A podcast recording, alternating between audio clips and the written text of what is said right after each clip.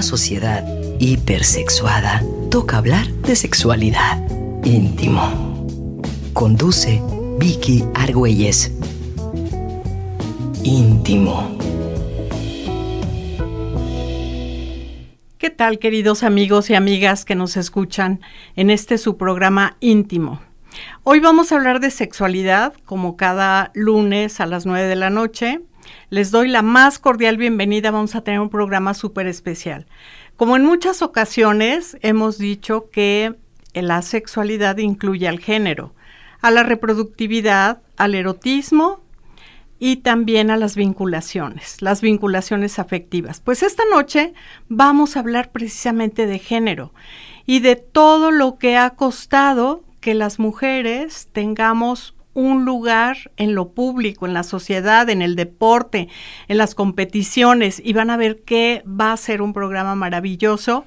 Les doy la bienvenida aquí en Guadalajara por el 96.3 FM, Puerto Vallarta 91.9 FM y Ciudad Guzmán 107.1 FM. No se pierdan este programa, no le cambien como para qué.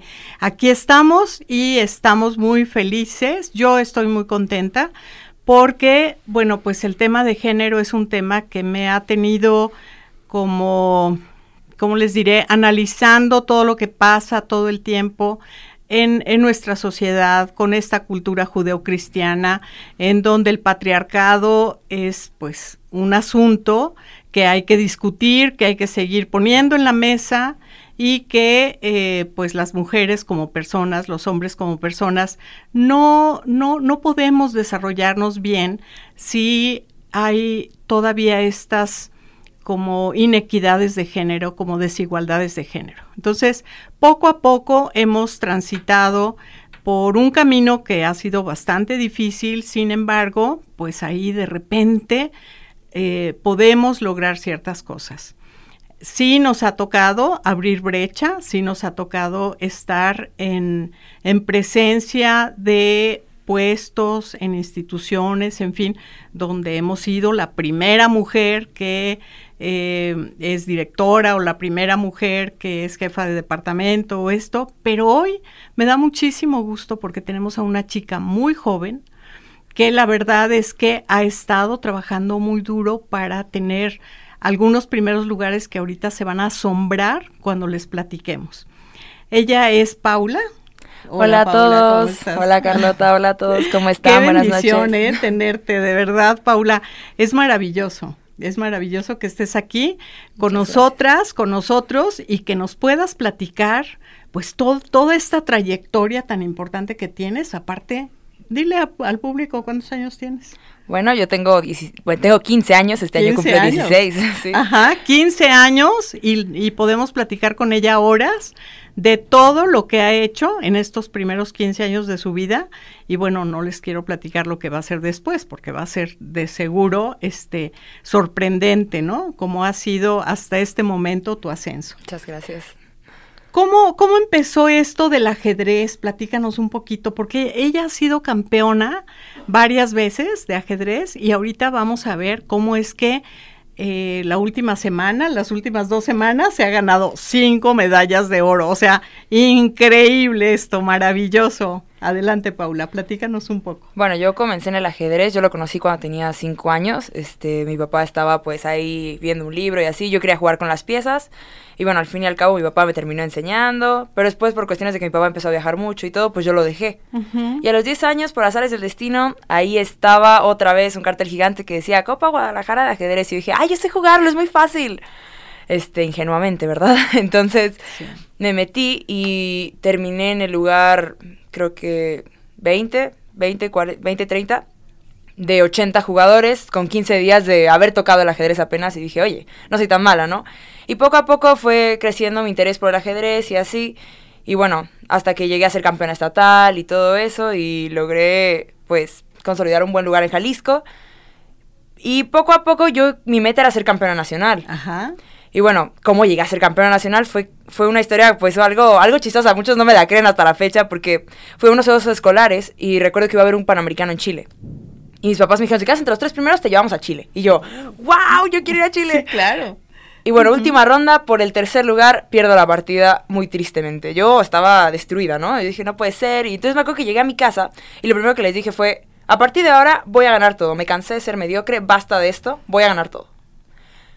Y dicho y hecho, faltaba un mes para un selectivo panamericano y así empecé a ganar y a ganar y a ganar. Y bueno, hasta que llegó el 2019, le bajé el entrenamiento y bueno, no fue lo mismo, ya no empecé, ya no gané tanto. Y ya 2019, al final en septiembre, me puse a entrenar otra vez muy duro y me empezó a bien y llegó la pandemia. llegó la pandemia, pues sí, llegó la pandemia y eso hizo que tuvieras un límite en todas las competiciones. Sí, hubo competiciones en, internet, pero pues no era lo mismo. Sí, al principio de la pandemia yo no ganaba nada en internet, no, no me gustaba, ¿no? Y poco a poco ya fue pasando la pandemia, ya me empezó a gustar más y ya me empecé a ganar, pero justo se acabó la pandemia. ok.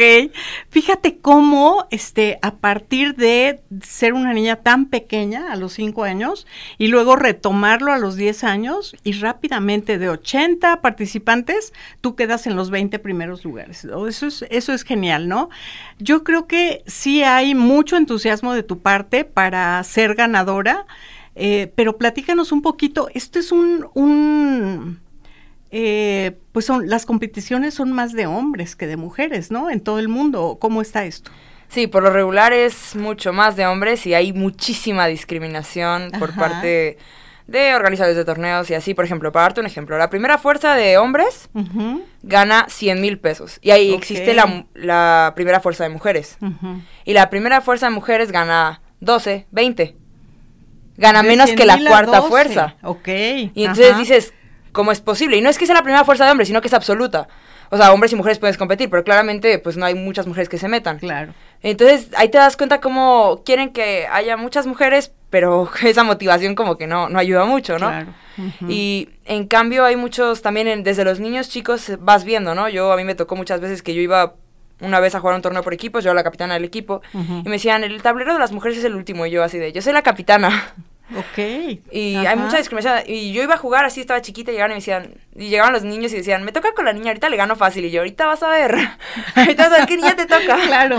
Y entonces empecé, empecé por ahí y, de hecho decían que era la niña que jugaba como niño, cuando estaba más chiquita, así, me decían así y, y poco a poco fui, fui como cambiando ese paradigma de decir, es que las mujeres no, o sea, no somos débiles. Y de hecho en estos CONADE me acaban de pasar, me acaba de pasar, gané una prueba mixta, que eso no se ve desde hace muchísimo tiempo, yo creo que hace como una década que no se ve. Gané el oro mixto y bueno, ¿qué pasó? Que hago, empato con el, el chico que iba de número uno, y bueno, empato con él y pues me bajaron de mesa, ¿no? Voy a la mesa 4, de la 1 a la 4, voy bien. Y el chico que estaba luego te me dice, pues, ¿qué le dijiste o qué le hiciste para que te diera el, el empate? Y así de, perdóname, yo no necesito hacer nada para que esto suceda, ¿no? Yo soy muy capaz de poder ganarle y todo, y pues y así de, pues estaba un poquito mejor. Y si fue tablas fue porque él las forzó. Entonces, o sea, fue así. Fíjate cómo en 2022 sigue habiendo estos comentarios machistas, ¿no?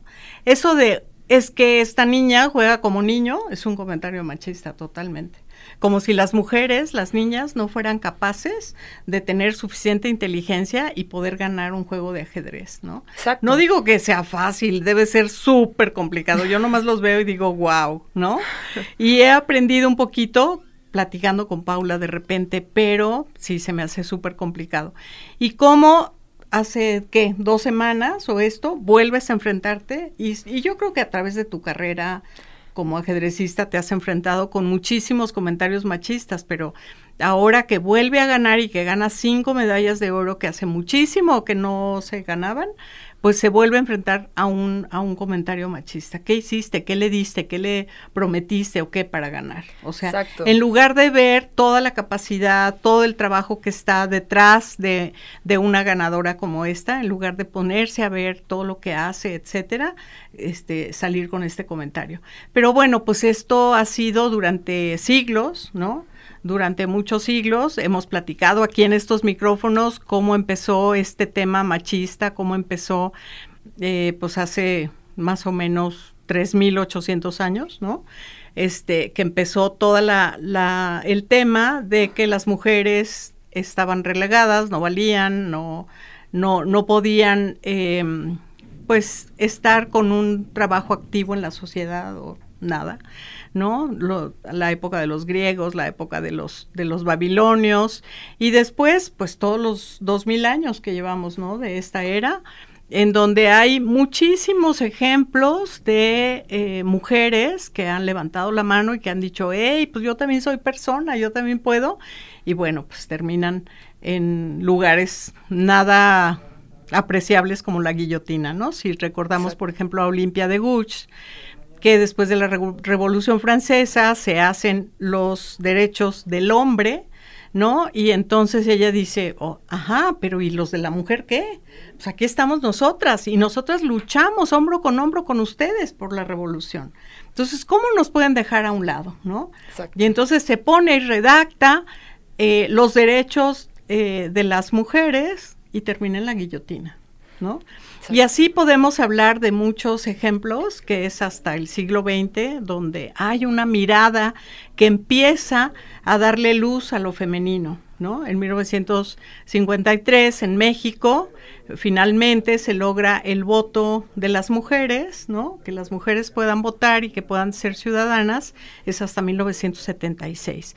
Entonces, si vemos en la historia, pues hace un ratito, pequeño, hace unos minutos, ajá, que las mujeres ya podemos tener voz y voto y podemos ir a la universidad a estudiar lo que querramos y podemos casarnos con quien querramos y podamos tener los hijos que, queremos y si no queremos hijos, pues no los tenemos, ¿no? Exacto. Pero este, pues eso, eh, a lo mejor en las leyes, pero en la sociedad en lo cotidiano todavía falta mucho por hacer, ¿no? Sí, y en este tema que, que en este tema que comentas es triste que hasta las propias mujeres nos denigramos entre ah, nosotras. Ah, sí, eso es muy importante. a una a varias mamás, así que yo estaba, o sea, no me lo dijeron a mí, pero estaba yo enfrente de ellas y decían, es que es que mi hijo le costó mucho trabajo, pero es que ser mujer es mucho más fácil porque así ganan más medallas.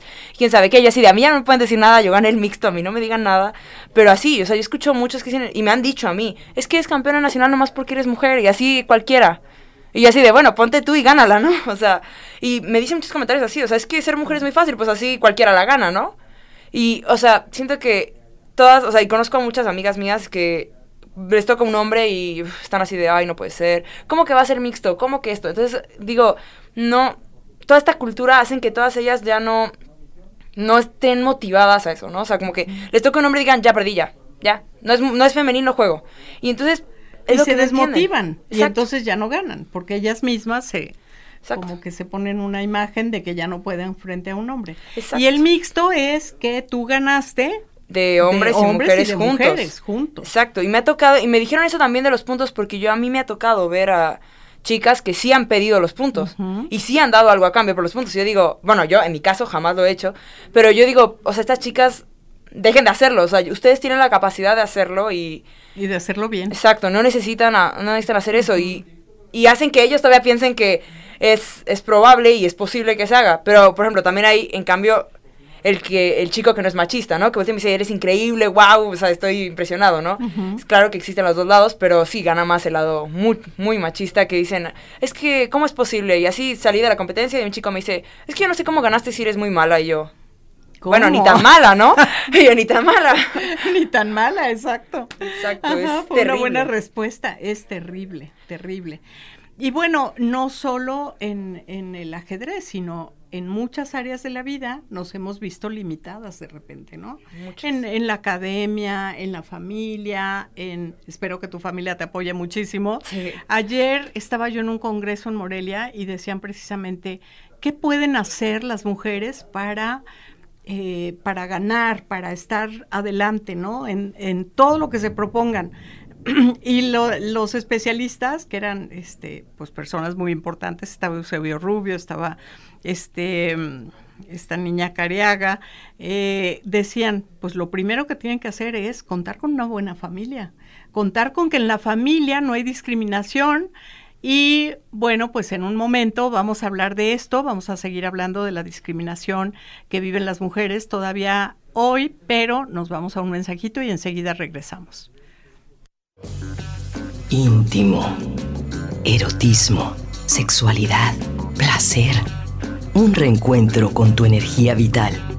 Sigue con nosotros aquí en JB Jalisco Radio.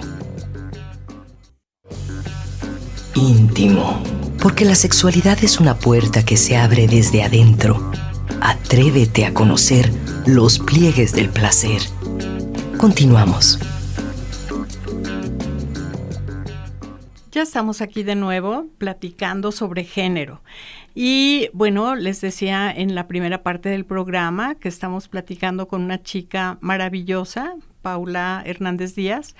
Paula ha sido campeona en las últimas dos semanas de cinco medallas de oro en los mixtos, o sea, ganó a hombres y a mujeres. Eso está maravilloso. Y vamos a seguir platicando con ella porque tiene muchas anécdotas que contarme y si hay chicas, mujeres que nos están escuchando, no pierdan la motivación, siempre se puede. Yo digo que primero somos personas y después podemos decir somos hombres o mujeres, pero primero somos personas y como personas tenemos todos los derechos, todas las oportunidades. El chiste no eh, es perdón, el chiste es no dejarnos desmotivar por algunas cosas que nos pasan de manera cotidiana. La crítica de que, ah, eres mujer, entonces, ¿qué hiciste para estar en este puesto? ¿No? Que lo he vivido, de verdad. O sea, no, no, no, no puede ser, ¿no? Una vez me dijeron, cuando era directora en DIF Jalisco, oiga, ¿y usted es casada? Le dije, sí, ¿por qué? Ay, pobre de su marido. Ay, qué. O sea. Qué increíble, no puede ser. No puede ser. Fíjate qué, es que esta qué sociedad absurdo, qué, qué, qué insulto, ¿no? Porque Sí, o sea. era, era un insulto yo dije, pues él está muy feliz, o sea, no, no creo que, no creo que no. Exacto. Pero, este, pero de todas maneras, es como, como ver de qué manera te lastiman para que tú no, no, no sobresalgas. O al- cuando yo tomé ese puesto, el, el director anterior, nunca había habido una directora, y el director anterior volteó y me dijo, ¿usted se va a venir aquí de directora? Aparte yo tenía 38 años, una cosa así, muy joven. Y le dije, sí, no, no, no va a poder. Ay, No va a poder. o Típico sea, comentario. Jamás a una mujer ha sido directora aquí, no va a poder. Y yo, bueno, pues, este, Vamos a ver. vamos a ver, pero le digo ni siquiera la duda, o sea, ya, ya me está diagnosticando totalmente. Y ya, pues claro que sí pude, o sea, o sea, claro, Obvio. claro que es obvio, pero fíjate cómo esas desigualdades, este, cuando estudiamos la sexualidad, pues sabemos que el sistema sexo-género es pues precisamente la diferencia biológica entre hombres y mujeres, ¿no? Cuando una niñita nace, pues inmediatamente cae sobre ella todos los debe ser de la cultura, igual cuando un hombre nace. Exacto. Yo siempre he pensado que el género y estas desigualdades pues lastiman igual a las mujeres que a los hombres, porque los hombres por andar demostrando que son muy hombres, se pelean, corren muchísimo en el carro, toman más cervezas de las que pudieran y, y entonces de repente se enfrentan a enfermedades o a violencias que también los dañan y también los matan. ¿no? Exacto. Entonces, eh, en unas sociedades más igualitarias, pues va a haber más paz, va a haber más tranquilidad, más desarrollo, etcétera. Y bueno, pues en México nos falta mucho por, por caminar en ese sentido. Bastante. ¿Qué más nos puedes contar, querida Paula? Bueno, pues respecto a todo lo que estás diciendo, te, ahorita se me vino a la mente una Sí. frase de Judith Polgar que ella decía que jamás había jugado con un hombre sano. ¿Qué tal? ¿Cómo, cómo con un hombre sano? Porque todos los que a los que les ganaba le dolía la cabeza, se sentía mal, no durmió bien anoche. O sea, por eso ganó. Exacto, Porque me ganó por eso. Porque el otro se sentía mal. ¿Qué tal? Sí. O sea, Mm. nunca he jugado con un hombre sano. Qué increíble, ¿no? Llegar a eso. Sí, es impresionante que, que todo eso haya pasado. Judith Polgar, para los que no la conocen, este ha sido la única que ha podido que estar en los top absolutos. Este creo que fue campeona mundial blitz absoluta. Ajá. Este, lo cual, pues, es impresionante, ¿no? Ella lograba darle al tú por tú con todos los hombres hasta arriba y muchos la criticaban y hasta un campeón del mundo dijo que tenía todo, pero su único defecto era que era mujer. ¿Qué tal? Así lo dijo y fue como, oye, perdóname. ¿Qué dijiste? Y en la siguiente le tocó con él y le ganó. Y, fue y entonces ya él retiró lo dicho y dijo, eres increíble ya, ¿no? Pero es impresionante cómo, o sea, hace cuánto, hace más de 30 años de eso. Y seguimos hasta la fecha y seguimos igual. O sea, dices, no es posible. O sea, ¿cómo sigue pasando, cómo sigue pasando esto? O sea, es impresionante que voy a una competencia y me quiero meter a la femenil, pero veo el premio de primera. O sea, obviamente no me voy a ganar primera todavía, me falta mucho. Pero digo, saber primero el premio de primera y, o de cuarta fuerza, por ejemplo, y veo el del femenil y digo, da lo mismo si juego cuarta fuerza y juego femenil. Gano más en cuarta fuerza que en femenil. Y dices, no es posible, ¿no? O sea, ¿qué motivación les das a las chicas? o sea, vales menos que un jugador de cuarta fuerza. ¿Qué tal? No, eso es terrible. Es terrible, o sea, no hay manera en que se motiven. No, y con tanta diferencia también, porque sabemos que en México las mujeres ganan de un 15 a un 30% menos en cualquier trabajo, pero en este sentido, pues es muchísimo más que Exacto. Ajá. ¿Qué tal? Pues yo creo que eh, a mí lo que me impresiona es que a tu corta edad, porque 15 años es maravilloso, pero son muy poquitos, eh, hayas tenido eh, estas oportunidades y las hayas aprovechado muy bien. Yo creo que el mensaje a todas las niñas y a todas las mujeres jóvenes que nos escuchan, y a lo mejor a las no tan jóvenes también, porque bueno, nunca, nunca sobra la motivación, podemos hacer lo que sea lo que sea. Si tu pasión es pintar, te puedes poner a pintar ahorita. Si tu pasión es tocar el piano, órale. Si tu pasión es jugar ajedrez, puede ser la mejor de, México y en un, día la mejor del mundo. ¿Cierto? Sí. Todo se puede con esfuerzo Todo y se puede. es muy difícil tratar de dejar esos comentarios de lado me pasó en esta competencia que intentaron desconcentrarme de una manera muy triste porque, o sea, hicieron una apuesta ahí conmigo de que llegó un chico y oye, me das un beso y yo no, y, ay, es que era una apuesta, ¿no? Entonces sí me sentí muy mal porque este chico y yo éramos muy amigos, entonces claramente ya no somos amigos, este, porque sí me, sí me sentí bastante mal, ¿no? Fue como una, se me hacía una ofensa, una bajeza por parte de, de él y eso fue una, un intento de desconcentración porque o sea, justo antes de la prueba que era mi prueba, digamos así, reina, la que se suponía que podía ganar, y me acuerdo que dije, tengo dos opciones, o lloro, me derrumbo, o gano el torneo y le demuestro que soy mucho mejor que él. Y dije, la segunda me gusta más, entonces vamos a ganar el torneo. Y nadie me creyó cuando les dije, voy a ganar el torneo. Me acuerdo perfecto que todos me dijeron, ay, el femenil sí, y yo no, voy a ganar el mixto. Y, nadie me creía, ya hasta que vieron, iban viendo los resultados y decían, no puede ser, si te lo vas a llevar. Y al final lo logré y dije, te demostré. Estamos qué maravilla, qué maravilla, sí. Exacto. Felicidades, muchas, muchas, felicidades, muchos abrazos. Paula nos está dando un ejemplo de motivación, de disciplina, de trabajo, ¿no? Y de, de que cuando se quiere hacer algo se puede hacer, ¿no?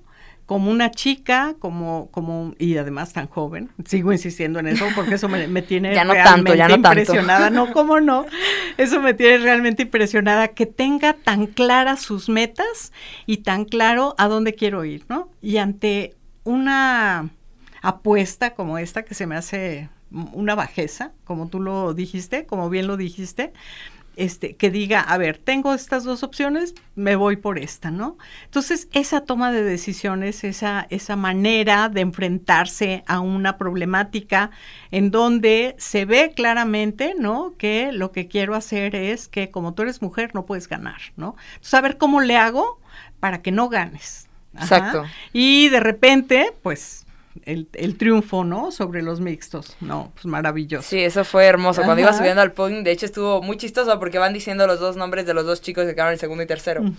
Y como ya habían pasado los otros, las otras pruebas de los niños más chicos, pues eran puros hombres los que quedaban en el mixto, ¿no?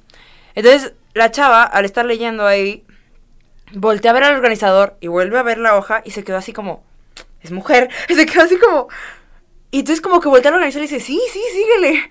Y ya dijo, ya, Hernández Díaz, Paula, Sofía, ya se de... Y ya me ves ahí caminando así bien contenta, ¿no? O sea, se sintió hermoso porque era una de mis metas, ¿no? O sea, lograr quedar en un mixto, el oro fue lo mejor. Dije, bueno, quiero quedar entre los primeros tres mixto, pero se pudo el oro, entonces estaba más bonito. Y dije, y parecía que este iba a ser mis últimos con ADE, porque pues ya la edad ya no da. Entonces...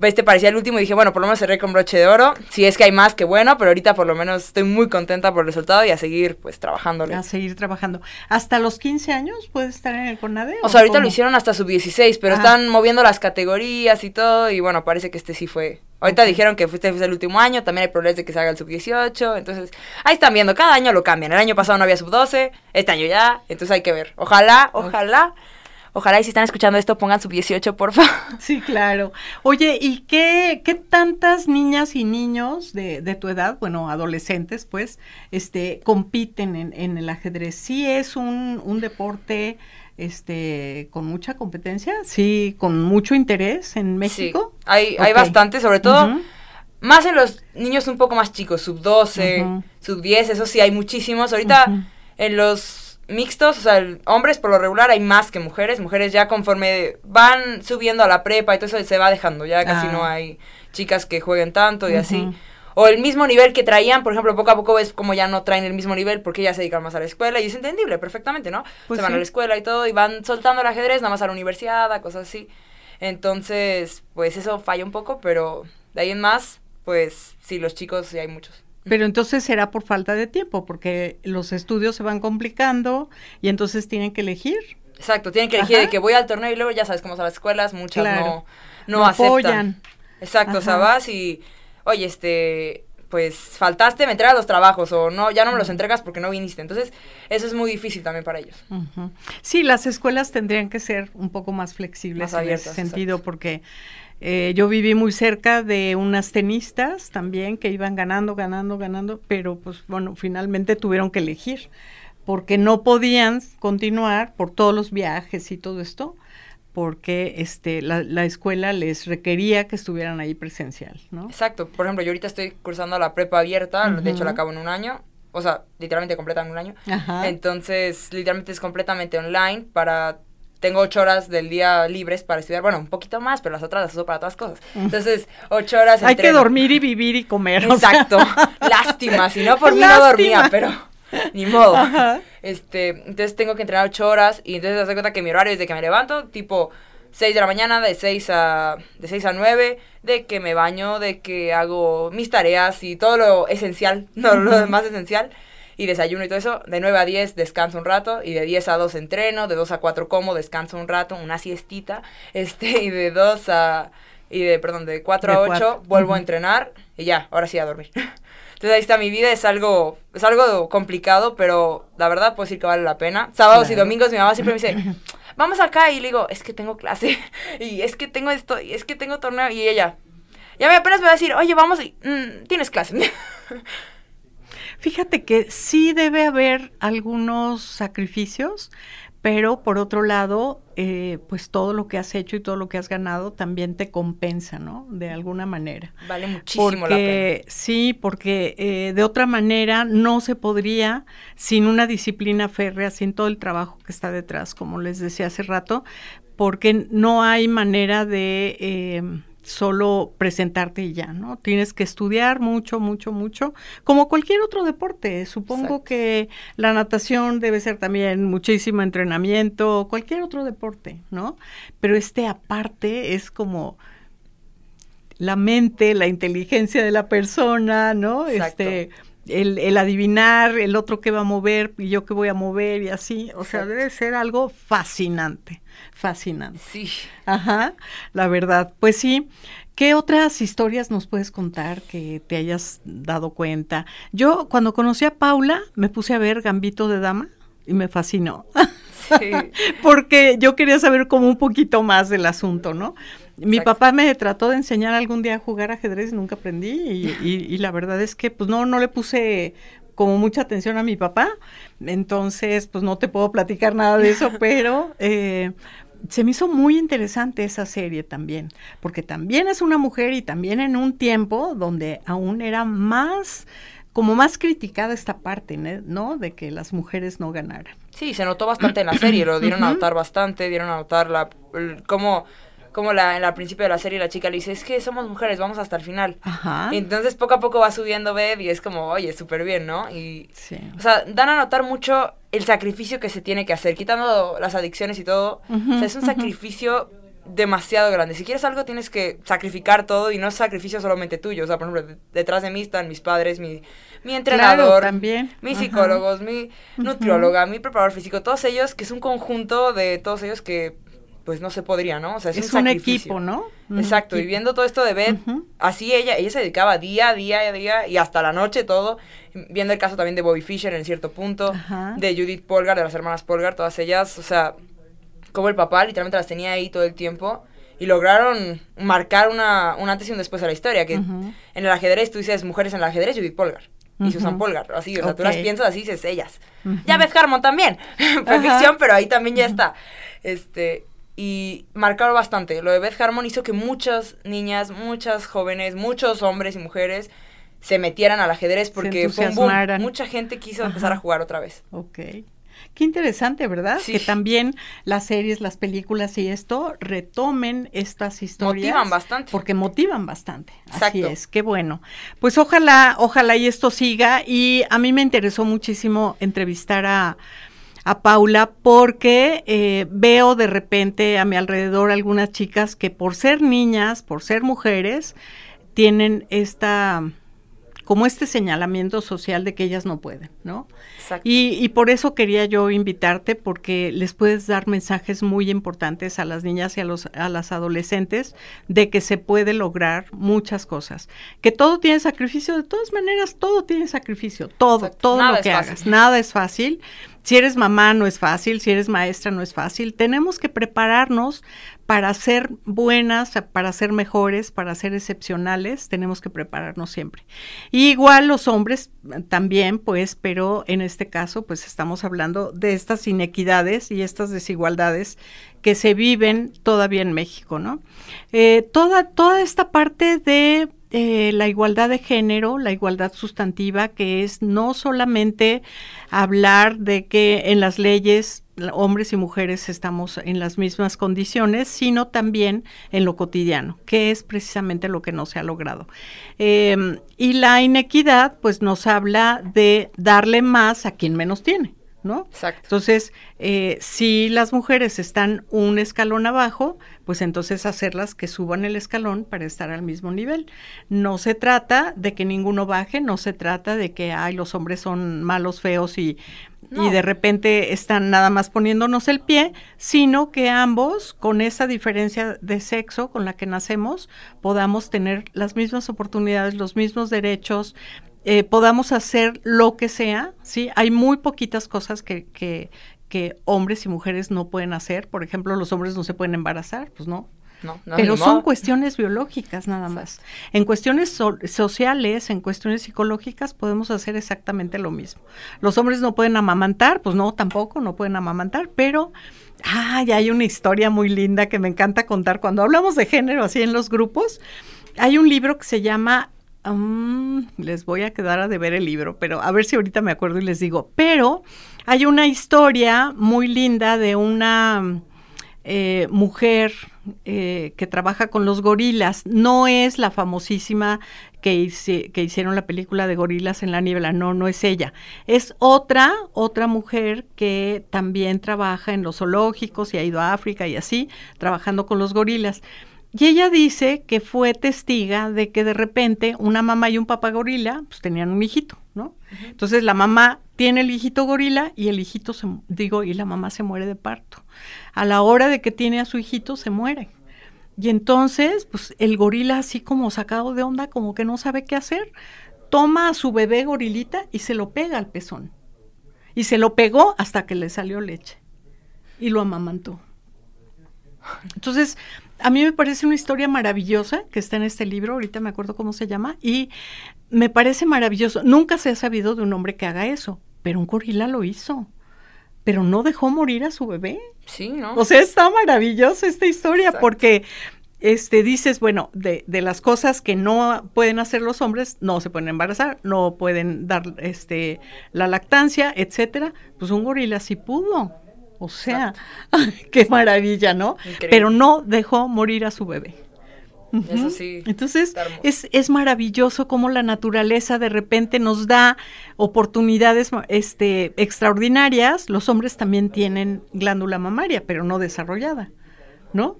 Exacto. Eh, pero, pues a lo mejor podrían, no lo sé, no, no, no lo intenten, no lo sé y nunca se ha sabido, pero, este, pues esta historia me encanta decirla porque este, siempre decimos esta, esta parte no, no puede ser, ¿no?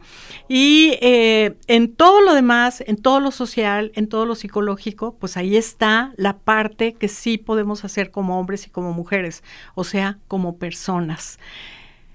Eh, de todas maneras, las, las, expectativas cuando un bebé nace son diferentes, ¿no? Yo no creo que haya alguna familia que tenga una niñita y que en cuanto nace diga, mira qué piernas tan fuertes tiene, seguro va a ser futbolista de las Chivas o del Atlas o de quien sea, ¿no?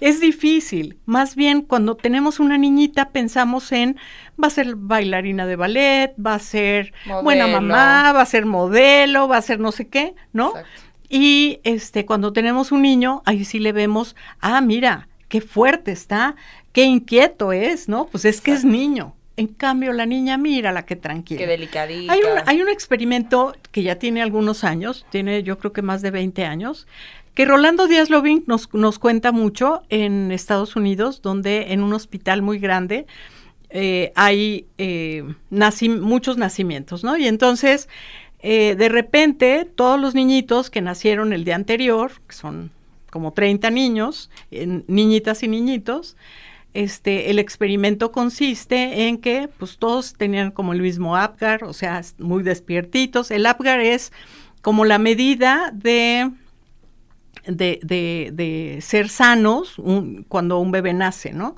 Son 10 puntos, entonces pues todos estaban en nueve, imagínense, ¿sí? Respirando bien, con buen color, movimientos, todo, ¿no? Todos los niñitos y las niñitas recién nacidos, todos tenían un día de nacidos, todos eran bastante sanos, ya dije. Lo único que hace el investigador es cambiarles las cobijitas. Y entonces a los niños varones le pone cobijita rosa.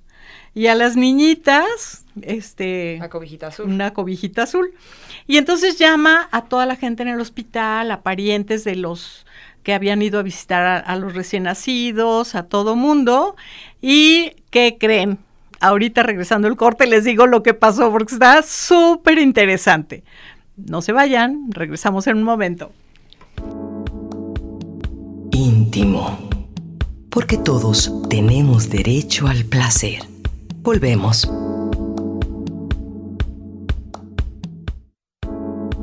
Estás escuchando Íntimo, un espacio para abatir el analfabetismo sexual. Continuamos. Pues ya estamos de nuevo aquí para platicarte eh, lo que pasó con esa investigación. Decíamos, a todos los niñitos se les puso cobija rosa y ropita rosa y a todas las niñitas se les puso cobijita azul y ropita azul. Y entonces llamaron a muchísimas personas que estaban allí en el hospital para que dijeran las características de los bebés y de las bebés. Pues, ¿qué creen? Todos los que tenían cobijita azul dijeron se ven inquietos, se ven atrevidos, se ven fuertes, se ven seguros de sí mismos, van a ser muy buenos en lo que hagan. O sea, todo, todo era hacia la fuerza, hacia, hacia el ímpetu, hacia todo lo van a sacar bien. Y cuando vieron las cobijitas rosas, dijeron, ay, qué dulce, pero qué tierna, pero qué paciente, pero qué paz, qué tranquilidad todas las características que les damos a las mujeres, ¿no? Mira qué pasiva, mira no lloran, mira qué tranquila. Y entonces les quitaron las cobijitas y les dijeron, ¿qué creen? Era para una investigación. ¡Ah! ¿Cómo? ¿Cómo? ¿Cómo? ¿No? Todo mundo. Porque eh, solo con el estereotipo de rosa o azul podemos hacer que las personas digan un montón de características de lo conocido como femenino o de lo conocido como masculino. Entonces, ese, ese experimento a mí se me hace muy interesante, ya fue hace muchos años, pero nos puede dar muy bien la idea de cómo eh, la sociedad aprecia o no aprecia este, eh, las, estas diferencias, ¿no? Decir que todas las niñas son pasivas, que mira qué lindas, que no pueden, que, que eh, delicadas, e, etcétera, ajá, y los niños inquietos, atrevidos, fuertes, o sea, ¿no?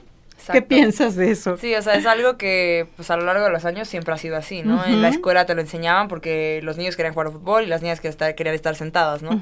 Y la niña que quería jugar fútbol la veían feo. Claro. Entonces, sí era, sí, pues todavía estaba marcado en esto. Y bueno, algo que yo quiero destacar aquí, no tiene que ver mucho con la investigación, pero algo que quiero destacar es decirle a todas las chicas que nos estén escuchando que va a haber muchas veces donde siempre les van a decir, siempre va a existir ese comentario a lo largo de toda la vida de los hombres somos mejores que las mujeres, las mujeres no pueden, etcétera, etcétera. Y en lo personal, yo, yo antes, o sea, siempre era de que súper yo soy mujer y no me importa lo que me digan, bla, bla, bla. Bueno, ahora ya, ya lo volví, ya volví a tener esta mentalidad.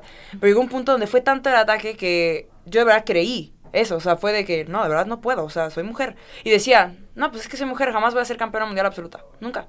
O sea, soy mujer, ¿cómo pretendo acá? No, no. Y entonces, pero poco a poco te lo van metiendo, o sea, aunque tú pienses, tengas bien fuerte tu pensamiento, te lo van inculcando pero está en cuestión de nosotros de tener bien firme eso de decir somos mujeres y sí podemos, somos iguales.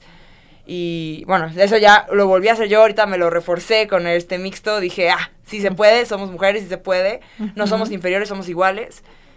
Y es algo que debe inculcarse desde casa, me parece. O sea, siento que es un trabajo desde la casa familia. de entender, inculcarle a los chicos que no somos un objeto nada más, ¿no? O sea, que valemos más que nada más para, para algún acto sexual o algo. O sea, valemos mucho más que eso, ¿no? O sea, entonces, o sea, por ejemplo, que me digan el, que eh, gano o empato y me digan, ¿qué le dijiste? ¿Qué le hiciste? Perdóname, oye, ¿qué te pasa, no? O sea, yo no soy yo no soy un objeto, yo tengo un cerebro y muy funcional, este, y no necesito que nada ni nadie me dé un punto, ¿no? O sea, no depende de un hombre para esto, ni una mujer ni nadie, yo puedo. Entonces, sí es algo que siento que debe venir desde casa, debe tratar de cambiarse de todos los hombres y de las mujeres también entender eso, o sea, estar conscientes de que no tienen que dar nada a cambio por un éxito, por eso no vale la pena.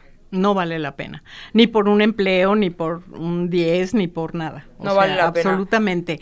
Estoy de acuerdo contigo. Es muy difícil a veces por la presión social, pero tienen, tienen que estar firmes y no vale la pena. Sí, la presión social sigue siendo este muy fuerte y en algunas familias todavía. Por eso qué bueno que retomas lo de la familia, porque pues hay familias en donde no se cree que las mujeres puedan salir adelante, ¿no? Exacto. Eh, a mí alguna vez me dijeron, ¿y para qué vas a estudiar medicina? ¿Para colgar el título en la sala? Pues seguramente te vas a casar y vas a tener hijitos. Ciertamente yo era como, como, como Susanita la de Mafalda, o sea, yo siempre pensaba que me iba a casar y iba a tener muchos hijitos, ¿no? Y este, y mi mamá se enojaba muchísimo y decía, primero el título antes de andar pensando en novios. o sea, sí, claro, cuando tienes una mamá sí que te motiva y que a los 11 años me acuerdo perfecto que le dije voy a estudiar medicina y me dijo, bravo. O sea, perfecto, qué bueno. Va a haber muchas personas que te digan que no puedes. Sí puedes, por supuesto. Y bueno, pues yo estudié medicina, mi, mi generación fue de 500 personas este, éramos 500 en el salón, así en el salón, y éramos creo que 18 mujeres nada más. No, puede ser. Entonces, pues sí, claro que tuve personas que me decían no puede. Y, y me pasó exactamente lo mismo que tú dices. Llega un momento en que era tal la, la cantidad de cosas que tenías que estudiar para un examen que, que, que, luego me acordaba yo de esa frase, soy mujer, a lo mejor no puedo, a lo mejor no puedo. No, claro que sí puedo, claro que sí puedo, ¿no? Exacto, entonces, pero sí hay momentos en que patinas, en que dices, o, sea, ¿podré? que te lo, que te lo preguntas a ti misma, ¿no? Entonces, si alguien se está preguntando en este momento, ¿podré o no podré? Claro que puedes, claro que puedes. Ajá. Yo no veo que haya impedimentos porque tenemos muchos ejemplos como el de Paula. Bueno, ahora Paula aquí la tenemos a un lado de carne y hueso, ganadora de cinco medallas y, y su ejemplo nos debe de servir como para seguir en este camino de la igualdad de género, en este camino en donde no es posible que las mujeres sean pensadas como objetos, como dice ella, no, no es para eh, tener la casa bonita, tampoco es para que alguien la lleve del brazo y presuma de su belleza, no es para tener un proyecto de familia, un proyecto de pareja, un proyecto individual, pero sabiendo que somos parte de una colectividad y esa colectividad necesita hombres y mujeres para sacar este país del hoyo. De eh, una verdadera democracia es cuando las mujeres y los hombres puedan de veras vivir en la cotidianidad con igualdad de derechos, de oportunidades, de eh, toda, toda esta parte que que hace falta. Em, escuchaba yo una conferencia en la mañana de, algunas eh, amigas latinoamericanas feministas que decían que en Chile estaba como em, estaban, estaban, no me acuerdo si fue Chile o Argentina, les voy a mentir, pero que estaban muy alarmados porque moría, un, moría una mujer cada día, ¿no? En el país. Y aquí eh, no nos alarmamos ni decimos nada y estamos con 11 mujeres que mueren cada día por feminicidios en todo el país. Entonces, esto es muy doloroso, nos duele a las mujeres y a los hombres. No podemos continuar con eso, por eso es importante tener ejemplos como este y muchos otros para decir sí podemos, sí somos personas y sí necesitamos un Estado que proteja a las mujeres y a los hombres, a ambos. No queremos ser mejores que los hombres, jamás lo hemos pensado así, pero el feminismo está todo el tiempo planteando estrategias eh, planteando eh, discursos que tienen que ver con la igualdad, ¿no? Y ojalá y como dice una compañera, hasta que la dignidad se haga costumbre, tenemos que seguir en esta lucha. ¿Qué opinas, Paula? Me parece perfecto todo lo que dijiste, casi casi me estás dejando sin palabras. Este, no, no, no, no. sé qué, no sé qué decir. Este, pero tienes toda la razón del mundo, es terrible lo que pasa en, en nuestro país, este, tener que caminar la noche, ya es a cualquier hora del día, ya antes era la noche, ahora es a cualquier hora del día, y decir, ay Dios, ¿por qué? Pensar y decir, sí, voy a regresar, o que te subes a un transporte público, lo que sea, vas caminando por la calle y estás pensando solo, ah, ¿qué va a pasar? Si voy a volver, no me van a hacer nada, o... Entonces sí es algo muy, muy triste de este país, que sé que se puede cambiar, sé que si, empezando desde casa todo eso es posible, y en cuestión a la igualdad, pues claro, o sea, yo estoy completamente de acuerdo que somos exactamente iguales y podemos hacer lo mismo los dos. Claro, en fuerza bruta nos gana, porque pues, fuerza, claro que tiene mucha más que nosotros. Es en lo físico. Pero en inteligencia y en todo somos exactamente iguales. Y algo que quería decir es que les quería recomendar una película a todas estas chicas. Sí, claro. Una película que me motiva muchísimo siempre para la igualdad y todo eso se llama Dangal. Ajá. Es sobre una chica de la India que el papá era, era luchador.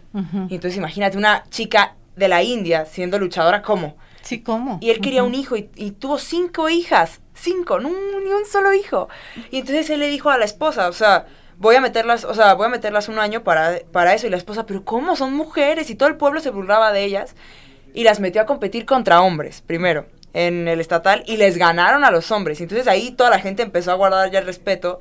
Y vas entendiendo cómo, te va enseñando cómo, no por ser mujer, hasta incluso en la fuerza, se puede. O sea, y el papá tiene una fe tan grande en ellas que la seguía y la seguía. Es una película que te inspira mucho porque ves la dedicación de él y la dedicación de ellas al mismo tiempo del sacrificio, porque al principio les cortó el pelo, parecían niños, ¿verdad? Tenían el pelo cortado, todo eso, y decías, Dios, ¿cómo es posible?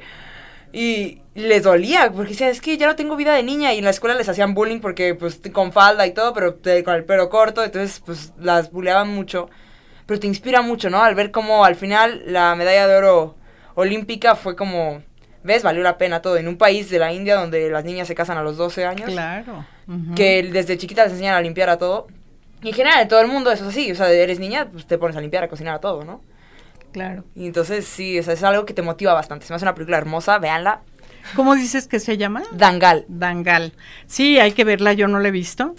Pero yo creo que hay varios ejemplos, ¿no? Entre las series, entre los, los este, las películas y esto, muy, muy hermosas. Fíjate cómo eh, ahorita dices, las mujeres nos enseñan a cocinar y a cuidar de los otros, ¿no? Las mujeres son las que cuidan de los bebés, de los ancianos, de los enfermos, de, Exacto, cuidan, cuidan, cuidan, cuidan, ¿no? Y a ellas nadie las cuida.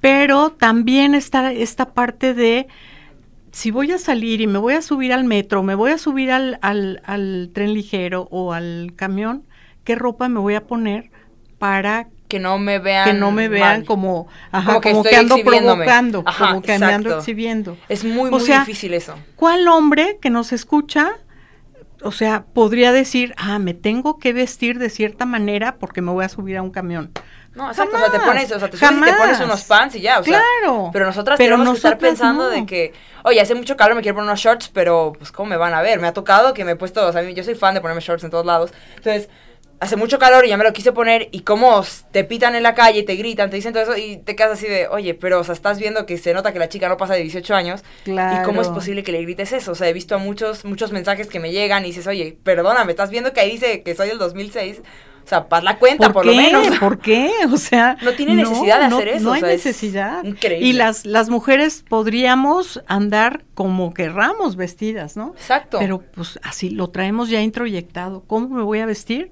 para mm, que nadie vaya a decir que me para ando que no exhibiendo, se me viendo, para, que, no, me estén para que no me digan gritando ni nada, imagínate, es horrible. ¿no? Es horrible. Entonces, ¿cómo vamos viviendo y cómo vamos introyectando de repente estas violencias como algo normal, ¿no? Vamos normalizando esto y vamos pensando que, no, pues en todos lados debe ser igual y pues no. No, no, no, no, de ninguna manera. Pero bueno, pues este tenemos que seguir en esta lucha y tenemos que seguir platicando de esto y de muchos otros mensajes sobre sexualidad. Eh, qué bueno que estuvieron con nosotras, con nosotros este, este día. Y pues acuérdense que la, la, la, la parte del género es esta parte que empieza siendo biológica, por eso se llama sistema sexo-género, y cómo, eh, porque una nace con vulva y el otro nace con pene y testículos, ahí están las diferencias marcadas de las expectativas sociales y culturales de cómo se va a desarrollar uno y cómo se va a desarrollar la otra, ¿no? Y, y de ahí en adelante, bueno, pues vamos a tener muchas posibilidades para unos, algunas posibilidades para las otras, y así poco a poco pues se van haciendo em, adultos, adultas, y luego queremos que se casen y sean muy felices después de que han tenido una educación diferenciada, donde a ellas se les ha enseñado unas cosas muy diferentes que a ellos, etcétera, y ahora sí, ¿no? Ya cásense y sean felices, como en las, como en las, en los cuentos de, de antes, ¿no? Exacto. Este, porque ahora ya mm, Disney ya se modernizó bastante, ¿no? Entonces, de, valiente para acá. Sí, ya es otra, ya, es otra. Sí, yo cuando salió Valiente fue como la primera princesa que estaba como rebelde. Y creo que en lo general motivó a muchas niñas, o sea, a todas de que yo no necesito casarme con nadie para ser la mejor, ¿no? Exacto. Sí, o sea, creo que fue un muy buen ejemplo de Disney que, y algo que me gusta recalcar ahora es que en casi muchas de las nuevas series y todo, están poniendo que las mujeres de personaje principal y las mujeres ganan y las mujeres empoderadas y la mujer es la villana y es poderosa y es muy inteligente, etcétera, etcétera. Y entonces siento que poco a poco desde ahí vamos mejorando algo. Vamos ahí como, bueno, ahí te lo estoy inculcando desde y sigilosamente para que lo para que lo tengas ahí. Sí, claro. Claro, sí, porque pues muchas cosas se han hecho para decirles a las mujeres que tienen que estar en lo privado, en la casa, en, en la maternidad y en lo doméstico, ¿no? por ejemplo, el 10 de mayo, que ya lo platicamos aquí en la última vez que vine con, con Vicky Argüelles, que estuvimos platicando toda la historia del 10 de mayo, que fue una estrategia exacta, analizada puntualmente para que las mujeres no tuvieran ganas ni de votar, ni de estudiar, ni de nada más que estar en la casa. Esa no me la sabía. Como mamás. Qué terrible. Te la voy a platicar ahorita en el camino de regreso. Entonces, sí, hay, hay como muchas cosas todavía en México que tenemos que, eh, que lograr, ¿no? Eh, me tocó estar también presentando un libro donde... Mm, se hablaba de las injusticias y de las desigualdades dentro de las universidades, ¿no? Que no debería de ser, porque se supone que estamos en una universidad y que ahí, pues todos los seres somos pensantes y vamos a, a, aportar lo mismo. Sin embargo, pues también había desigualdades fuertes en una investigación que se hizo hace, hace algunos años, donde se vio esto en Puerto Rico, en una universidad en Canadá y en la UNAM en México. Entonces, pues se nos está terminando el programa. Eh, muchísimas gracias por su atención. Le, doy las gracias sinceramente y un gran abrazo y muchas felicitaciones a Paula Hernández Díaz que estuvo con nosotros esta noche. Muchas gracias, Paula, Muchas gracias, por aceptar la invitación y le damos las gracias también a Manuel Estrada por eh, estar en los controles y hacer posible la transmisión de este programa. Sean felices, tengan eh, muchas alegrías y hasta la próxima, hasta el próximo lunes. Muchas gracias. Hasta luego en íntimo. Por hoy es todo en íntimo. Te esperamos para seguir conversando sobre erotismo y sexualidad aquí en el 96.3 FM de JB Jalisco Radio. Hasta entonces.